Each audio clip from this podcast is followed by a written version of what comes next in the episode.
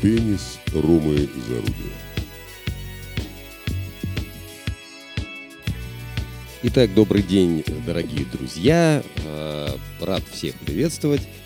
И в продолжении нашего последнего разговора, той его части, которая связана со способностью спортсмена и, в принципе, человеческого существа фокусироваться, удерживать этот фокус в случае с теннисом на мяче, это главный объект. Есть всевозможные способы тренировки вот этой ментальной способности, но с учетом высокого очень уровня нагрузок, мягко говоря, да, физических, психических нагрузок, настолько высокого, что даже эти ребята, которые на самом топе частенько не выдерживают, вот э, припоминается мне то ли в серии турниров перед US Open в этом году, то ли уже начало US Open непосредственно, где-то первые там круги, китайская звезда тенниса, ну и мировая тоже, Жен Джижанг, по-моему, э, пошел э, к скамейке к своей посидеть между геймами и промахнулся за скамейку упал просто, да, такая была жара, что вот э, матч прекратили. Что касается ментального давления, тоже а, это понятно, э, то есть прежде всего даже не внешнее ментальное давление, да, которое присутствует, например, на крупных матчах э, масштабных там топов-топов самых и топовых турниров, когда толпа может болеть против, за и так далее и всячески отвлекать. То есть в основном, конечно, речь идет именно о давлении э, изнутри самого спортсмена, когда внутренний э, голос, э, ему и там множество их может быть, этих голосов, да, и чаще всего так и есть. Они, эти голоса, все его там ругают, его там советы ему дают, и в, в будущее заглядывают, а в будущем там он проиграл уже, и денег у него теперь не будет, нет и никогда, тут и здоровье скоро закончится, и старость не за горами, в общем, смерть, петля и яма. Вот, и всякого такого рода мысли, и, ах, если бы я выиграл при тот, вот в том розыгрыше, я бы выиграл, так я бы сейчас бы, вот это вот бы-бы-бы, и э, это, разумеется, э, все время нарастает, и является, собственно, причиной потери фокуса и э, неудачных перформансов спортивных и, собственно, в жизни э, за пределами корта то же самое происходит. И что происходит в условиях такого рода высоких нагрузок, э, постоянного, финансового давления, э, психического, физического? Спортсмены начинают пользоваться медикаментозными, медикаментозной поддержкой, скажем так. В западной части мира разрешен к применению препарат, в частности, ну, стероиды им запрещено принимать, да, как мы знаем, там и всякого рода допинги, там, мельдоний и, и, и так далее, вот. А вот что касается ментального допинга, то там политика очень лояльная. И в рецептурном отпуске находится препарат, который называется Адерал. Этот препарат э, необходим, там прописывается по рецепту э, в случае если человек предъявляет симптомы СДВГ, так называемого синдрома дефицита внимания и гиперактивности. То есть идут к врачу, жалуются на дефицит внимания, им дают таблеточки волшебные, которые сильно помогают им удерживать фокус. Это касается не только теннисистов, это касается всех спортсменов, всех э, видов спорта. Есть несколько национальных э, американских ассоциаций, которые забанили этот препарат, его нельзя использовать, ни его, ни его аналоги э, в принципе. Но в основном, э, там, например, в бейсболе, да, пожалуйста, и люди описывают топовые игроки бейсбола, например, я сейчас не назову точно э, им фамилию, отчество, э, описывается это, что человек э, как будто бы находится в моменте, один длящийся бесконечный момент, сейчас. То есть максимум фокуса, и все это длится, может, часами. А, очень соблазнительная история, и понятно, что э, невольно задаешься вопросом, когда смотришь э, какие-нибудь про э, турниры, а как же это возможно, каким образом они в таких тяжелейших физических условиях в состоянии удерживать фокус на мяче на протяжении нескольких часов на максимуме физических своих возможностей, абсолютно там, и даже за пределами иногда. Как им это удается? Ну вот один из ответов, например, связан с приемом препаратов. В России э, этот препарат запрещен к применению и к употреблению. Вот. А там он разрешен, и люди этим пользуются, и это вызывает дискуссии. Райли Опелка есть такой э, в данный момент э, травмированный э, теннисист, 17-й номер некогда в мировом рейтинге, такой здоровенный, такой очень умный детина, который за словом в карман не лезет. 20 плюс лет, там 23, что ли, или 24 ему, очень умный, очень искусство любит, такой интересный парень очень. Вот, и всегда его интересно послушать. Эм, в Твиттере как-то он писал большую такой целый материал, там рассказывал о том, как э, Роджер Федерер везде запустил через всяких родственников и партнеров во всякое медиа крупное, международное, залез в каких-то долянах и э, опутал тем самым, в общем, все такой какой-то сеточкой, да, кого впускать, кого не выпускать. Ну, какой-то намек был вот на это. Сейчас аккаунт э, Райля Пелки отсутствует. Он удалился из Твиттера, который теперь называется ИКОС.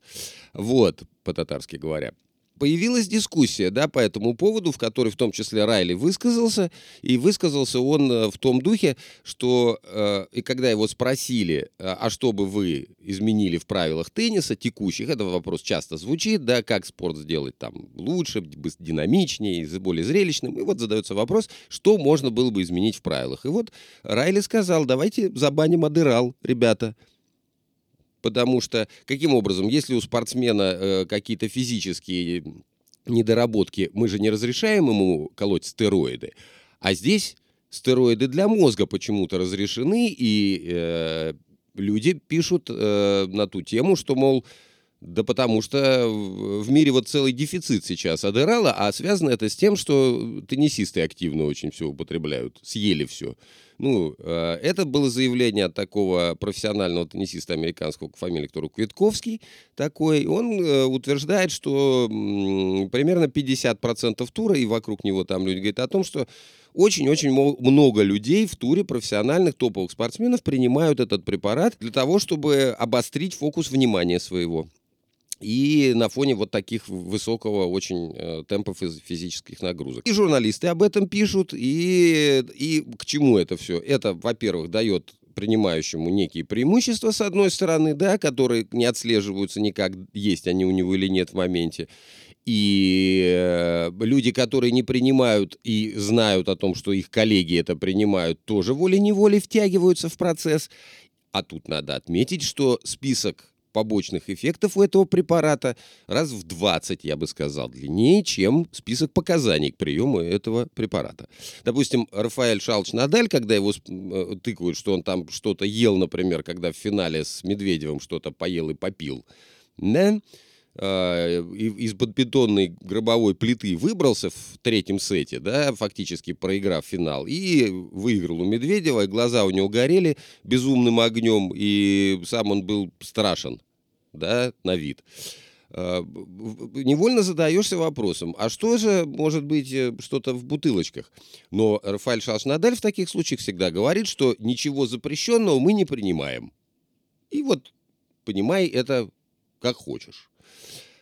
Вот, то есть э, есть такая проблема, и она в данный момент не решена. Понятно при этом, что есть та часть э, людей, которые добираются до денег и потом до всего запрещенного там в теннисе. Это, это же все такое элитарное, это клубное все такое, я бы сказал. И, естественно, они там в какой-то части, будучи молодыми людьми, добираются до э, разного всего.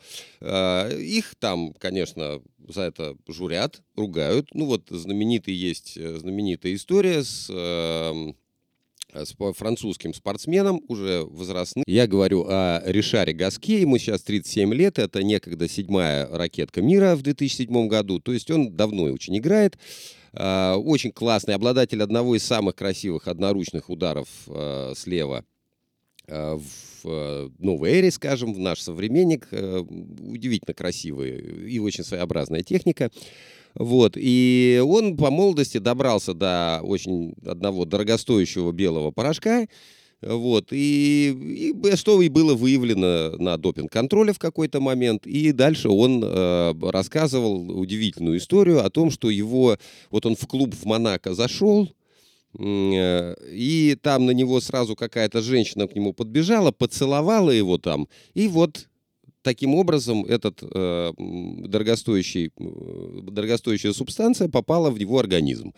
Э, вот такой вот поцелуй случился, дорогостоящий порошковый. И он э, об этом рассказывал на комиссиях на всяких, и комиссия послушала его и сказала, ах ты ведь, вот ведь действительно, да, да скорее всего так и было, видимо. И как-то, в общем, бан ему сильно подсократили. Поначалу там какие-то там речь шла о каких-то там годах, там годы, потом что-то стало там полгода, а потом что-то два месяца, и потом его совсем простили, и как-то, слава богу, все подзабыли эту историю. Мы это категорически все не поддерживаем, и солидарны с ATP и всеми э, соответствующими инстанциями, что этого делать ни в коем случае нельзя, никогда и ни при каких обстоятельствах.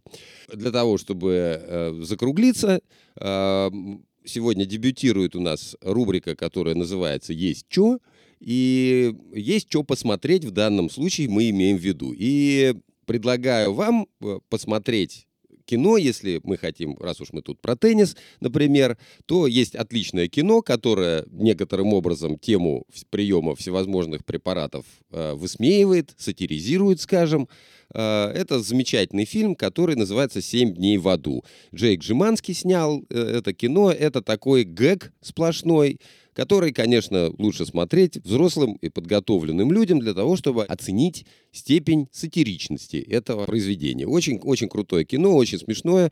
Э, всем в целом рекомендую, но с некой осторожностью. А дальше уж вы сами люди взрослые, разберетесь. В базе для сюжета использована ситуация, когда Джон Изнер, такой недавно ушедший на пенсию американский игрок, э, обладатель самого большого числа эйсов в истории тенниса, и Николя Маху, такой французский игрок, который сейчас в основном в парах выступает, на Уимблдоне играли три дня и суммарно там 11 часов 4 минуты. Самый длинный матч в истории тенниса знаменитый. Вот он взят в базу, дальше туда приплюсованы э, персонажи Андрея Агаси, который в главном действующем лице угадывается очень хорошо, и история Андрея Агаси тоже там отслеживается в какой-то части. Но в целом это э, комедия буф, я бы так сказал. Спасибо, что провели это время с нами.